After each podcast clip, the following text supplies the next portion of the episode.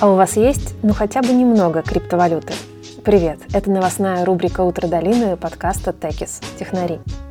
Robinhood, компания, которая собиралась выйти на биржу в июне этого года, объявила о том, что сдвигает сроки на июль. А эксперты говорят, что, возможно, этого вообще не произойдет этим летом, а случится, ну, например, осенью. Что же происходит? Дело в том, что комиссия по ценным бумагам, американский регулятор SEC, до сих пор продолжает ревью и расследование на тему Робингуда. Робингуд была вовлечена, а скорее даже являлась эпицентром скандала с GameStop, и тогда SEC заявила о том, что все вовлеченные в этот скандал ну, будут подвержены очень серьезному расследованию. Однако Однако инвесторы, конечно, ждут этого выхода на биржу с нетерпением. Robinhood очень выросла. В последнем квартале 2020 года у нее было порядка 1 миллиона 700 тысяч пользователей.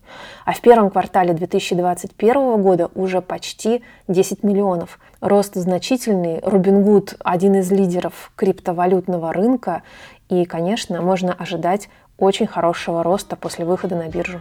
До понедельника. Пока.